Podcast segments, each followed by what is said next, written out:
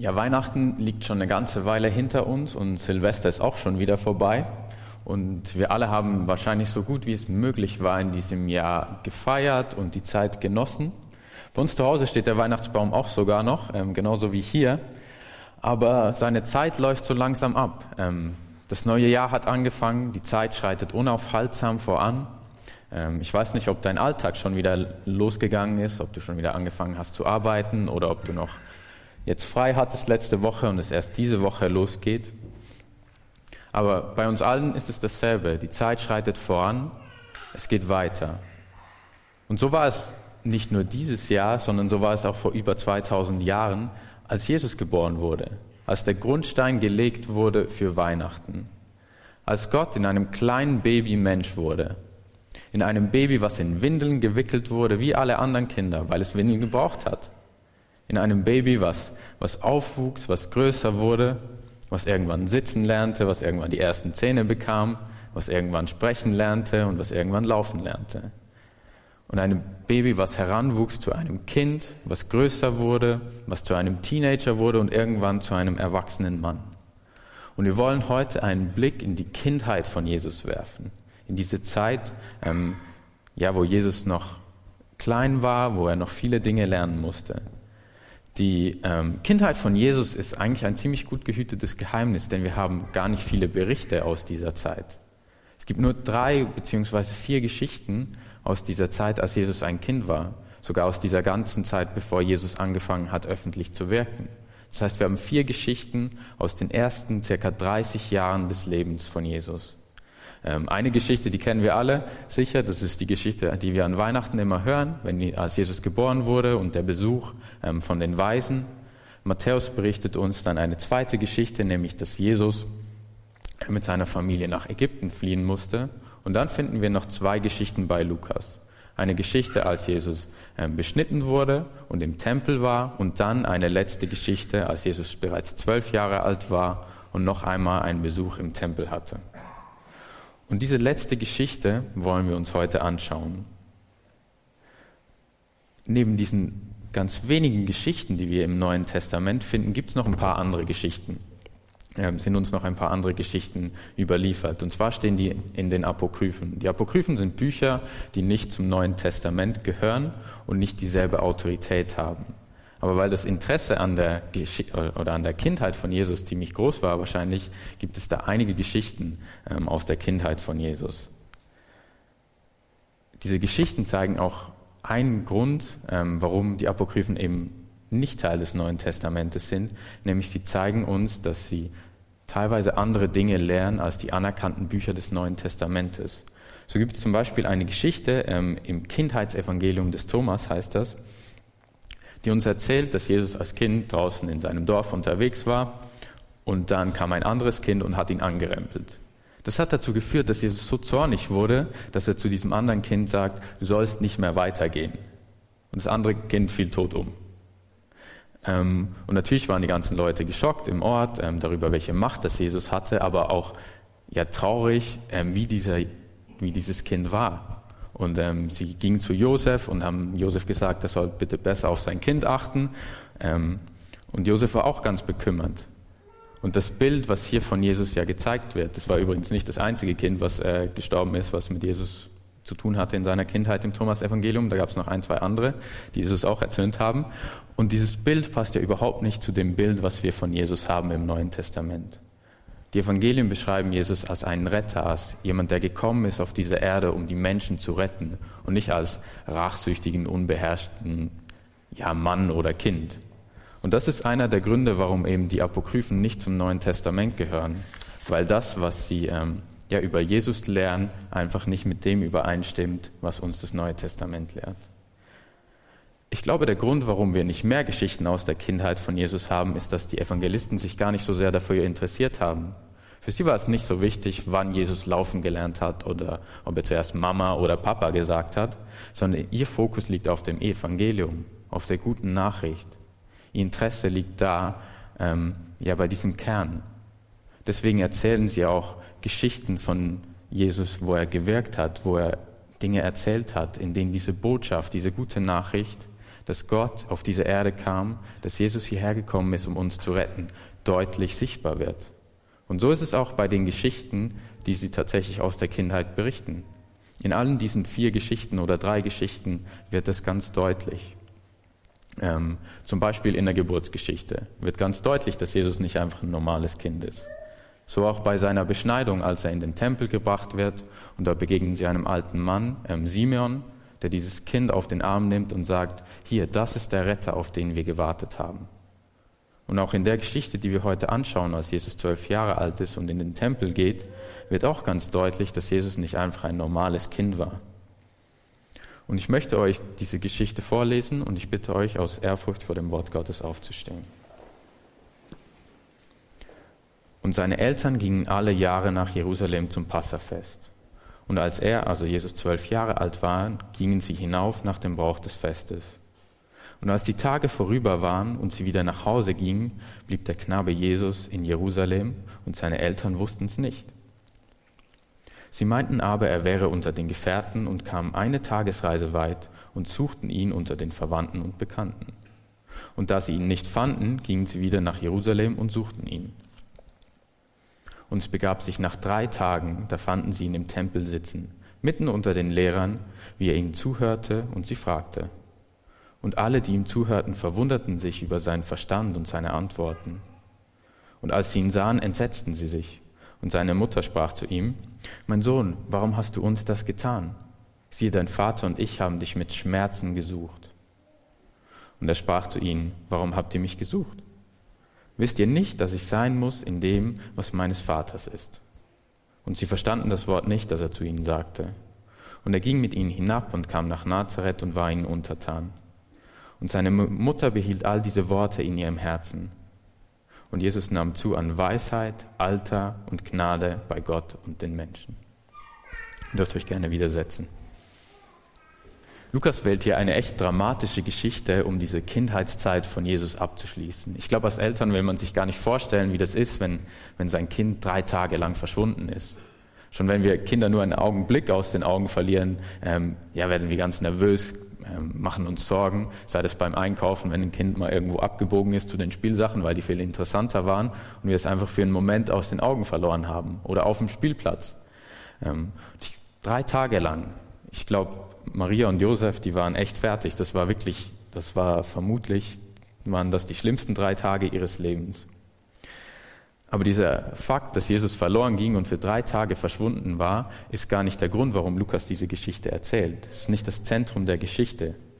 Lukas erzählt diese Geschichte, damit er den ersten Satz erzählen kann von Jesus. In dieser Geschichte finden wir den ersten Satz, den Jesus überhaupt sagt, der uns überliefert ist. Ähm, Jesus ist da zwölf Jahre alt. Wir wissen nicht, was Jesus in seinen zwölf Jahren davor gesagt hat. Das ist der erste Satz im Neuen Testament von Jesus. Und es ist auch der erste Satz, den Jesus im Evangelium von Lukas sagt.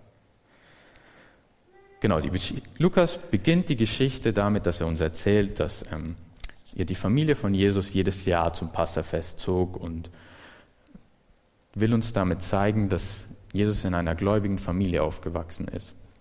Ähm, es war die Pflicht der Männer in Israel zum Passafest, was eines der großen Feste ist, ähm, nach Jerusalem zu pilgern. Das Passafest geht zurück auf den Auszug Israels aus Ägypten und man feiert da die Rettung, die Gott seinem Volk zuteil hat werden lassen. Das Besondere an diesem Passafest für Jesus liegt daran, dass er zwölf Jahre alt ist. Zwölf Jahre ist genau die Grenze zwischen Kindsein und Erwachsensein damals. Das heißt, es war für Jesus das letzte Passafest, an dem er sich die ganzen Sachen einfach nochmal anschauen konnte, zuschauen konnte, ähm, wie das alles läuft, was die Abläufe sind. Denn in einem Jahr, wenn er 13 Jahre alt wäre, dann würde er selber aktiv teilnehmen, weil er wie ein Erwachsener gelten würde, weil er vollwertiges Mitglied in der Religionsgemeinschaft ist. Das heißt, es war für ihn die letzte Gelegenheit, sich das Ganze nochmal anzuschauen und zu gucken, okay, was muss ich machen, worauf muss ich achten. Und dieses Alter von Jesus erklärt auch, wie er überhaupt verloren gehen konnte. Weil das war meine erste Frage, als ich den Text gelesen habe. Ich habe mich gefragt, okay, wie kann man sein Kind drei Tage lang irgendwo verlieren? Ähm, wie kann das passieren? Das liegt daran, dass die Menschen damals in sehr großen Gruppen gereist sind, aus Sicherheitsgründen. Das heißt, Jesus war nicht allein mit seiner Familie nach Jerusalem unterwegs oder auch zurück dann, sondern wahrscheinlich waren noch ganz viele Familien aus dem gleichen Dorf dabei, ein paar Verwandte, ein paar Freunde, sodass eine große Gruppe entstand. Und diese Gruppe teilte sich dann in Frauen und Kinder auf und in die Männer. Die Frauen und Kinder gingen wahrscheinlich zuerst los, ähm, weil sie ein bisschen langsamer waren durch die Kinder und die Männer vielleicht ein bisschen später. Und am Abend trafen diese beiden Gruppen wieder aufeinander und man übernachtete zusammen an einem Ort. Und Josef dachte jetzt wahrscheinlich, dass Jesus bei Maria mit dabei ist, weil er ja noch ein Kind war, und dass er da irgendwo bei Freunden mit unterwegs ist. Und Maria dachte wahrscheinlich genau dasselbe. Sie dachte, okay, Jesus ist wahrscheinlich bei Josef, weil eigentlich ist er alt genug, um mit den Männern mitzulaufen. Und so kam es, dass durch dieses Missverständnis Jesus bei keinem der beiden war. Und als sie am Abend zusammenkamen, stellten sie fest, dass Jesus nicht da war. Und so konnte es passieren, dass Jesus verloren ging. Wobei verloren gehen vielleicht nicht das richtige Wort ist, denn Jesus ging ja nicht irgendwo auf dem Weg verloren, ist falsch abgebogen und dann wieder zurückgegangen nach Jerusalem, weil er irgendwie nicht wusste, wo er hin muss, sondern wenn wir in den Text schauen, sehen wir, dass Jesus einfach in Jerusalem blieb. Jesus hatte sich einfach entschieden, da zu bleiben, nur wussten das seine Eltern nicht. Und ich glaube eben, für die Eltern waren das die längsten drei Tage ihres Lebens voller Sorge, voller Angst. Ich, mir, ich, bin überzeugt, dass sie von Angst und Sorge überwältigt waren, weil sie nicht wussten, was ist mit Jesus geschehen. Wo ist er? Ist ihm etwas zugestoßen? Was ist passiert? Jesus dagegen, wenn wir in die Geschichte schauen, erscheint vollkommen ruhig und entspannt. Er hat sich entschieden, in Jerusalem zu bleiben und scheinbar stört es ihn nicht, dass seine Eltern nicht da sind, denn er geht ja seelenruhig in den Tempel und fängt da ein Gespräch an mit einigen Gelehrten. Und die Art und Weise, wie dieses Gespräch beschrieben wird, ist eigentlich total spannend. Denn so wie es beschrieben ist, hat es eine ganz ähnliche Form wie Unterricht. Damals war es so, dass Menschen oder Junge oder auch Kinder eben genauso unterrichtet wurden. Es gab einen Lehrer und einige Schüler, die sich zu diesem Lehrer setzten und ein Gespräch anfingen.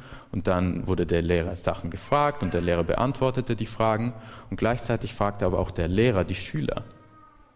Und sie mussten antworten. Und so ist dieses Gespräch, was da entstand, also ich glaube nicht, dass Jesus im biblischen Unterricht war im Tempel, sondern dass es einfach ein Gespräch war, was entstand, ähm, nichts Besonderes an sich. Denn Jesus war von seinem Alter alt genug, um in den Tempel zu gehen und genau so ein Gespräch zu führen, weil er ja kurz davor stand, erwachsen zu werden. Was aber besonders ist an diesem Gespräch und was Lukas uns auch berichtet, ist das Erstaunen der Zuhörer. Jesus wusste scheinbar so viel, hatte eine so tiefe Einsicht in Gottes Willen und in das Alte Testament, dass er mit seinen Antworten und mit seinen Fragen die Lehrer seiner Zeit in Erstaunen versetzte. Und dieses Erstaunen bei den Zuhörern ist etwas ganz Spannendes, weil das finden wir durch das ganze Evangelium hindurch und im ganzen Neuen Testament immer, immer wieder.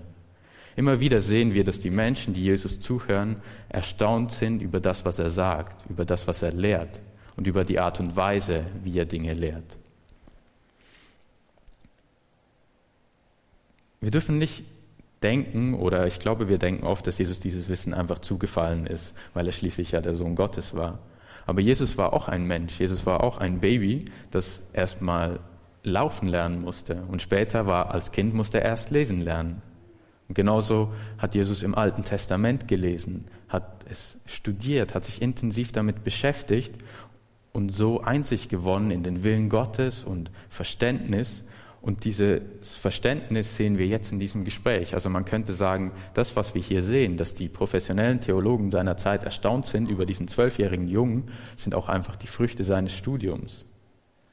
Und so wie Jesus einen großen Gewinn hatte durch sein Studium, durch sein Lesen, können auch wir ähm, durch das intensive Lesen der Bibel, des Alten Testamentes, des Neuen Testamentes und des Nachdenkens über Gott und wie Gott ist und wer er ist und was er gemacht hat, Einsicht gewinnen in Gottes Wesen und in seinen Charakter und Dinge lernen.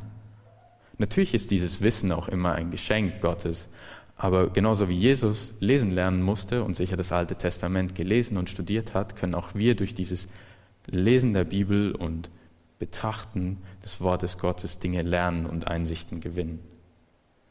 Genau in diesem Moment, dass Jesus in dieses Gespräch vertieft ist mit ja, den Theologen oder den Lehrern seiner Zeit, kommen seine Eltern in den Tempel und finden ihn. Und während die Zuhörer von Jesus erstaunt waren über sein Wissen, sind seine Eltern nicht nur erstaunt, sondern ähm, Luther übersetzt das mit, sie waren entsetzt, sie sind schockiert, ihn so zu finden. Und ich glaube, man kann es eigentlich ganz gut verstehen, ähm, wenn wir uns überlegen, was sie die letzten drei Tage durchgemacht haben und erlebt haben. Ähm, die Angst und die Sorgen, sicher auch Erleichterung jetzt, als sie Jesus wieder gefunden haben, aber auch Ärger wahrscheinlich ein bisschen, weil dieser Ärger scheint auch so ein bisschen in der Frage durch, die Maria dann an ihren Sohn stellt. Und ich finde, das kann man gut nachvollziehen, weil mir geht es manchmal auch so. Ich habe noch kein Kind verloren, ähm, aber wenn ich wichtige Dinge verliere und die lange suchen muss, dann, dann habe ich genau dieselben Emotionen, dann stehe ich genau in derselben Gefühlswelt. Ich mache mir Sorgen, ich habe Angst manchmal und dann, wenn ich Dinge finde, bin ich erleichtert und freue mich, aber gleichzeitig manchmal auch verärgert ähm, darüber, dass man jetzt diesen ganzen Prozess durchmachen musste. Besonders dann, wenn man die Sachen selber irgendwo hingelegt hat und sie dann nicht mehr findet oder wenn vielleicht sogar jemand anders die Sachen irgendwo hingelegt hat, sodass man sie lange suchen musste. Und all diese Emotionen stecken in dieser Frage drin, die Maria an ihren Sohn stellt. Warum hast du uns das angetan? Warum hast du das getan? Wir haben dich gesucht, wir waren gequält vor Sorgen, wir hatten Angst. Warum hast du das getan? Und diese Gefühlswelt und diese Emotionen prallen auf eine ganz andere Gefühlswelt und ganz andere Emotionen in der Antwort oder Gegenfrage von Jesus. Denn Jesus fragt einfach, warum habt ihr mich gesucht? Wusstet ihr denn nicht, dass ich hier sein muss? Dass ich in dem sein muss, was meines Vaters ist. Wusstet ihr denn nicht, dass ich hier im Tempel sein muss, dem Ort, wo Gott ganz besonders gegenwärtig ist und Menschen auf ganz besondere Weise begegnet? Dem Ort, den Gott auserwählt hat, um hier zu wohnen, unter seinem Volk. Wir haben also auf der einen Seite Maria und Josef, die vermutlich total fertig waren, voller Angst und voller Sorgen, und auf der anderen Seite Jesus, der vollkommen ruhig ist weil er dort ist, wo er sein muss, weil er zu Hause ist, nämlich im Haus seines Vaters. Luther übersetzt es ziemlich wörtlich mit in dem, was meines Vaters ist. Und das in dem, was meines Vaters ist, meint zum einen Teil genau das, dass Jesus sagt, hier muss ich sein im Tempel, denn hier ist das Haus meines Vaters, hier ist mein Zuhause. Und ein Zuhause ist er, soll genau das bieten, nämlich Ruhe, Geborgenheit und Frieden. Und deswegen ist Jesus wahrscheinlich auch so entspannt, Gleichzeitig meint dieses in dem, was meines Vaters ist, aber auch noch mehr als nur den Ort. Denn man kann es auch so verstehen, dass Jesus sagt, wusstet ihr denn nicht, dass ich hier sein muss ähm, in den Anliegen meines Vaters? Also dass so wie mein Vater Dinge will, dass auch ich diese Dinge will. Dass so wie mein Vater wirkt, auch ich wirken muss. Dass dort, wo mein Vater hingeht, auch in, ich hingehen muss. Dass seine Ziele meine Ziele sind. Und dass ich hier bin, um seine Anliegen zu verfolgen. Und interessanterweise sagt Jesus, er muss da sein. Er sagt, es ist seine Pflicht. Er sagt nicht einfach nur, ich kann hier sein, sondern er sagt, hier muss ich sein, das ist mein Platz. Jesus wusste also ganz genau, wo er hingehört, wo sein Platz ist, nämlich in die Gegenwart seines Vaters, die durch den Tempel auch gezeigt wird, und in den Auftrag seines Vaters. Das war sein Auftrag. Und diesen Platz und diese Gegenwart Gottes und diesen Auftrag hat er sein ganzes Leben lang nie verlassen. Das sehen wir durch das ganze Evangelium hindurch. Jesus wusste immer, wo er hingehört, auch wenn es viele Menschen gab, die ähm, ja, andere Erwartungen an ihn hatten, die von ihm andere Dinge wollten, die ähm, ja, andere Vorstellungen davon hat, wie er sein Leben zu gestalten hatte als Retter, als der verheißene Messias. Er wusste immer, wo er hingehört und wo sein Platz ist. Und wir sehen auch, dass er immer wieder diese Gegenwart Gottes ganz bewusst gesucht hat, wenn er sich zurückzog zu, zum Gebet und einfach ganz bewusst und nahe in diese Gegenwart des Vaters kommt. Und das ist nicht nur der Platz, an den Jesus gehört, sondern das ist auch der Platz, an den wir gehören. Denn auch wir sind Söhne und Töchter Gottes. Durch das, was Jesus getan hat, wurden wir, können wir zu Kinder Gottes werden. Und das Kinder Gottes ist auch unser Platz im Tempel, ist auch unser Platz in der Gegenwart Gottes und ist auch unser Auftrag, ähm, die Anliegen des Vaters zu verfolgen. Das heißt, auch für uns ist es nicht so super wichtig oder das erste Anliegen, den, ja, den Erwartungen unseres Umfelds vielleicht gerecht zu werden, sei das bei der Arbeit, sei das in der Familie oder sei das so zu leben, wie Menschen denken, dass Christen leben müssen, sondern unser Platz ist in erster Linie beim Vater, in seiner Gegenwart. Dort gehören wir hin. Und aus dieser Zeit beim Vater, aus diesem Sein in seiner Gegenwart, kommt dann auch das Leben ähm, in den Anliegen des Vaters. Und wir haben ein riesiges Privileg. Wir müssen nicht mehr irgendwie an einen bestimmten Ort gehen, um in die Gegenwart Gottes zu kommen. Denn durch den Heiligen Geist wohnt Gott in uns und durch den Heiligen Geist sind wir zum Tempel geworden. Wir müssen nicht nach Jerusalem gehen, sondern wir sind der Tempel. Das heißt, wir können, egal wo wir sind und was wir tun, unser Leben in der Gegenwart Gottes leben. Und dort ist unser eigentliches Zuhause, dort ist der Platz, wo wir hingehören. Und deswegen ist das auch der Ort, wo wir Ruhe finden können, wo wir Kraft finden können. Dort ist unser Platz.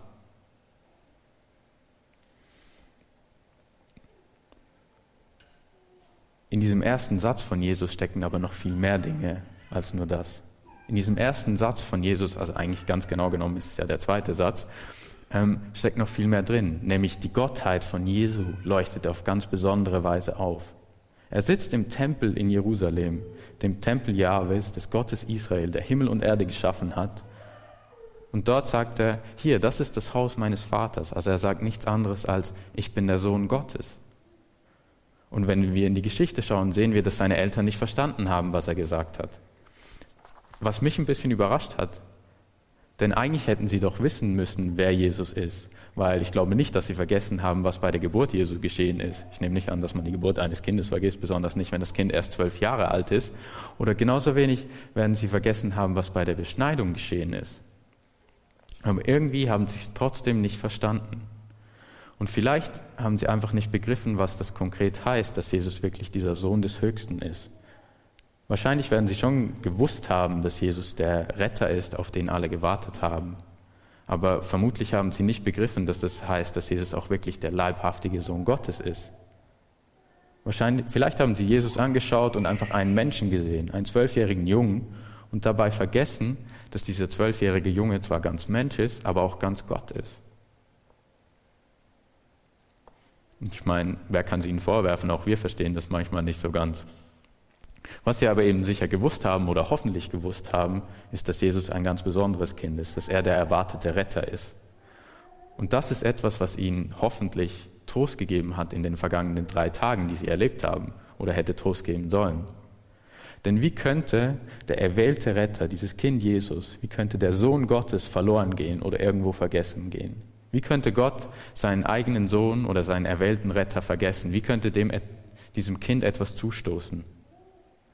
Versteht mich nicht falsch, ich will nicht sagen, dass ähm, Maria und Josef sich nicht hätten Sorgen machen sollen. Ich glaube, es gibt kaum einen besseren Grund, sich Sorgen zu machen, als wenn man sein Kind drei Tage lang suchen muss. Ähm, was ich aber sagen will und was nicht für, nur für die beiden gilt, sondern auch für uns, ist, dass es wichtig ist, dass wir in unseren Sorgen, in unseren Ängsten nicht vergessen, dass Gott da ist. Dass wir unseren Blick auch immer wieder auf ihn richten. Und so ist auch mit Sorgen und mit Ängsten unser Platz genau dort, in der Gegenwart Gottes bei ihm. Und genauso wenig wie Gott seinen eigenen Sohn vergessen konnte, kann er auch uns vergessen. Denn auch wir sind geliebte Kinder Gottes. Und wie könnte er uns irgendwo vergessen? Und ich weiß, dass es manchmal so aussieht. Ich habe das auch schon erlebt und in meinem Leben sieht es manchmal auch so aus, wie wenn, wie wenn Gott mich vergessen hätte. Und vielleicht sitzt du hier oder zu Hause und denkst, Gott hat mich hier vergessen in Bonn. Er hat mich einfach vergessen. Dann möchte ich dir zusprechen, Gott hat dich nicht vergessen. Denn wie könnte er dich vergessen? Du bist sein geliebtes Kind. Genauso wenig wie er Jesus damals in Jerusalem vergessen konnte oder irgendwo auf dem Weg, kann er dich vergessen. Das heißt natürlich nicht, dass alles immer gut ist und dass alles immer gut läuft, aber es heißt, du bist nie alleine. Und daran kann uns eben auch genau dieser Jesus erinnern, denn Jesus ist Immanuel, ist Gott mit uns. Und deswegen, egal wo wir drinstecken, egal wie groß unsere Sorgen und unsere Ängste sind, wir sind nicht alleine. Gott vergisst uns nicht. Und darum möchte ich dich ermutigen, dass du mit deinen Sorgen und mit deinen Ängsten zu ihm gehst. Denn unser Platz als Kinder Gottes ist in seiner Gegenwart, ist im Haus des Vaters. Dort ist unser Zuhause. Dort ist auch der Ort, wo wir Ruhe finden können, Frieden finden können. Gerade auch, wenn wir Sorgen und Ängste haben. Und das ist etwas, was auch ich immer mehr wieder lernen will, gerade auch in diesem Jahr. Ich meine, ich habe jetzt meinen Trainee angefangen und da gibt es ziemlich viele Herausforderungen drin, drin, Dinge, die ich noch nie gemacht habe, wo ich nicht weiß, wie ich Dinge angehen soll, ähm, wie ich das wirklich schaffen soll. Und ich möchte in diesem Jahr wieder lernen, dass mein Platz eben genau dort ist. Dass es nicht so sehr darum geht, was ich alles tue und erreiche und handle, sondern dass es in erster Linie darum geht, dass ich im Haus meines Vaters bin, dass ich zu Hause bin, dass ich bei Gott bin. Weil alles andere kommt aus dieser Zeit mit dem Vater. Denn aus, in, in seiner Gegenwart eben können wir Ruhe finden, können wir Kraft finden. Genauso wie Jesus immer wieder ins Gebet ging, sollten auch wir immer wieder zum Vater gehen und daraus die Kraft schöpfen, dann auch ein Leben zu leben, was, was die Anliegen des Vaters verfolgt. Aber das Erste, was wir tun müssen, ist zu ihm kommen. Und das will auch ich dieses Jahr wieder mehr und mehr lernen. Denn ich glaube, es fällt uns ganz leicht, das zu vergessen. Gott vergisst uns nicht, aber wenn jemand was vergisst, dann meistens wir. Einerseits, was Gott alles getan hat und andererseits auch, dass unser Platz eben genau dort ist und dass es nicht darum geht, wie viel wir leisten, sondern dass wir bei ihm sein sollen. Nach diesem Gespräch mit seinen Eltern oder nach diesem kurzen Austausch äh, berichtet uns Lukas, dass Jesus mit seinen Eltern wieder nach Hause ging und er schiebt dann diesen Satz ein, den er bei allen Kindheitsgeschichten hat, nämlich dass Maria sich diese Dinge, ähm, diese Worte in ihrem Herzen eingeprägt hat, dass Maria sich diese Dinge gemerkt hat. Und ich glaube, das ist total wichtig, dass wir uns immer wieder merken, ähm, wo Gott gehandelt hat. Dass wir zurückschauen in unser Leben und in die Geschichte, um uns daran zu erinnern, wo Gott gehandelt hat, wo Gott Dinge geführt hat und dass wir diese Dinge uns merken. Vielleicht indem wir sie aufschreiben, denn gerade in solchen Zeiten, wo wir Angst haben und wo uns Sorgen quälen, kann das eine totale Ermutigung für uns sein. Und vielleicht verstehen wir diese Dinge, die Gott getan hat, nicht. Ähm, vielleicht werden wir, sie auch nie verstehen. Ähm, Maria und Josef haben Jesus hier auch nicht verstanden. Trotzdem hat Jesus recht, wenn er sagt, er ist der Sohn Gottes am Ende. Vielleicht haben aber Maria und Josef 30 Jahre später verstanden, was Jesus gemeint hat. Nämlich nachdem ihr Sohn am Kreuz gestorben ist und wieder auferstanden ist. Vielleicht haben sie dann verstanden, ähm, was Gott hier gemacht hat und was Gott hier gewirkt hat. Ich finde es total faszinierend, dass Jesus einfach wieder zurückgegangen ist nach Nazareth. Er wusste ganz genau, dass er der Sohn Gottes ist und wo sein Platz ist und trotzdem geht er mit seinen Eltern wieder zurück nach Nazareth und bleibt dort über 15 Jahre. Er lebt über 15 Jahre als ganz normaler Mensch. Und das finde ich total spannend an diesem Text, dass wir darin diese zwei Dinge haben. Dass einerseits die Gottheit von Jesus so deutlich wird, wenn er im, im Tempel sitzt und sagt, ich bin der Sohn Gottes.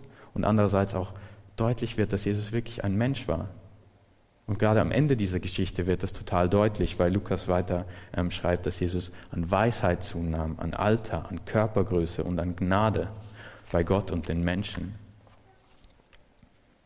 Jesus lernte also Dinge dazu. Jesus lernte sein Wissen richtig anzuwenden, lernte das Richtige im richtigen Moment zu tun. Jesus wurde größer, Jesus wurde stärker. Ähm, und er erarbeitete sich den Respekt der Menschen, die in seinem Umfeld wohnten, so dass sie ihn respektierten und achteten. Und gleichzeitig war Gottes Gnade immer bei ihm. Das ist schon so. Und ich finde das total spannend, weil das der genau gleichen Weg ist, den wir auch durchgemacht haben. Wir alle sind von Kindern zu erwachsenen Menschen geworden. Wir mussten Dinge lernen, wir mussten irgendwann lesen lernen, irgendwann schreiben lernen.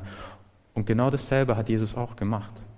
Und deswegen zeigt uns das so deutlich seine Menschheit dass er genau Mensch war wie wir auch. Er war wie wir alle. Er hat all diese Dinge, die wir gemacht haben, auch gemacht, ausgenommen die Sünde. Er hat all das, was wir erlebt haben, auch erlebt. Und gleichzeitig ist er, ist er Gottes Sohn, ist er der Sohn des allmächtigen Gottes, des Schöpfers von Himmel und Erde. Und irgendwie ist er trotzdem eine Person. Weil Jesus ist ganz Mensch und ganz Gott und trotzdem irgendwie eine Person. Ich glaube, das ist etwas, was wir nie so ganz verstehen können, aber total spannend ist und total wichtig ist.